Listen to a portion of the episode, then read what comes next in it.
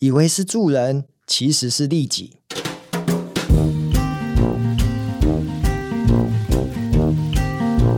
我的公司在彰化县的埔心乡哦，虽然埔心乡其实大概就是在台湾算是一个三级城市，小小的哦，但是呢，我的公司有七十家的餐厅，遍布在全台湾。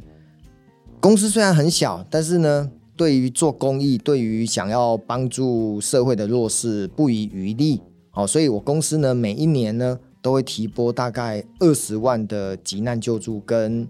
呃，所谓的算是清寒的家庭呢，我们可以给他一些奖学金。这件事情已经做了很多年了哦。那一直到了去年呢，呃，我们的同事呢拿到了一张申请单，就比较突发性，他不是在学期的一个开始，他是在学期中，然后呢拿出来给我签哦，就是这个案子呢，我们要补助他三千块的急难救助。然后我一看这个老师，学校老师写过来的单子是这么写的哦，就是他的班上哦，小学六年级有一个学生，那因为运动会不慎跌倒骨折，然后呢送进了医院，那需要住院两天。但是因为他的家庭背景可能是个单亲，爸爸工作可能收入有限，结果呢，他把他的家庭组织图让我一看，发现原来爸爸的双亲呢。也没有生产力，甚至更不幸的是，这个小女孩小六的学生，她的阿公又在前一阵子出了车祸，然后住了院。我看到这简直就是屋漏偏逢连夜雨，我就跟我的同事说：“啊，这样给给三千块可以解决他的家庭问题吗？”当然没有错，三千块也是一笔数字。我内心就在想说，我可不可以跟这个爸爸见面聊一下，看公司。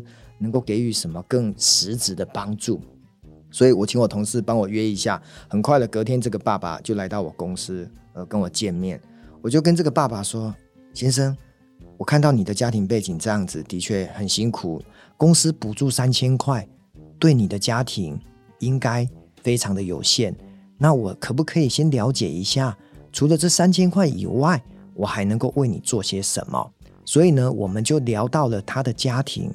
这一位单亲的爸爸，他有三个女儿，除了刚刚最小的读小六以外，还有一个姐姐、二姐读国中，还有一个大姐读高中。那当他告诉我姐姐就是老大读高中的时候，我就问他说：“哎，你的女儿是读日间部还是夜间部？”他说：“我女儿读夜间部。”那你的大女儿有没有在打工呢？因为高中生很多人就已经在打工了。他说：“有啊。”在住家附近的一家早餐店当工读生，每天早上六点去工作，然后工作到九点，赚三个小时的时薪。但是呢，就是那个钱也不是照劳基法给的，就是只是一般的，可能就是一百多块哦，不像现在劳基法一百六十八。那我就跟这个先生说，这个爸爸说，那你可不可以请你大女儿来我公司面试一下？如果呢，她可以通过我们公司的面试，那你去想哦，她可以从早上十点上班。做到下午五点，然后晚上再去上课，她可以足足大概做六个小时，以时薪一六八来算，她应该可以领将近一千块的钱。这个爸爸眼睛瞪得大大，跟我说：“我家喝康哦，啊你我都来搞完做跟他讲。”我说：“是啊，但是前提是你女儿要能够有服务的热情，因为我餐厅不是请来这边就给时薪的。”他说：“我知道，我知道。”很快的他就回去了，然后呢晚上。我要睡觉的时候，我突然收到了一则简讯。这个简讯呢，是这个爸爸传给我的。他上面是这么写的：他说，谢谢吴总，给我女儿一个面试的机会。我们家的确很需要这一份收入，如果可以，请录取我女儿，拜托，拜托。坦白讲，在睡前收到的这则简讯，我的内心有点心酸。看起来这个家庭的确是为了经济。为了收入不足啊，真的全家都要出动了。隔天呢，很快的，这个大女儿她就去面试，也通过我们门店餐厅店长的录取，在下个礼拜她就来公司正式上班了。好，这个故事发生至今已经一年半了。我要讲的重点来了，餐厅的工读生很多人因为很累，端碗盘，然后收拾餐具。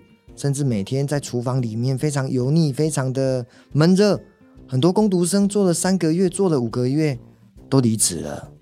我要告诉大家，这个工读生从进来的第一天到现在，你听到广播的此时，他已经做了一年半，他都没有离职。对我来讲，我突然觉得，因为一张老师的申请，然后找到了这个父亲，再连接到了这个大女儿，而这个大女儿竟然成为我公司的餐厅很重要的一个好伙伴，给了我的餐厅的人力。相当稳定的品质。那对我来讲，我发现，与其说我们在帮助这个弱势家庭给这个孩子打工的机会，倒不如说我透过这个机会找到了一个愿意帮家庭多付出、多赚点钱，让爸爸减轻负担的一个好女孩、好员工。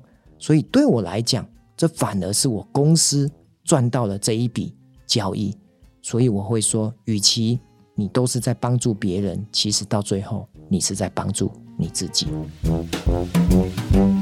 you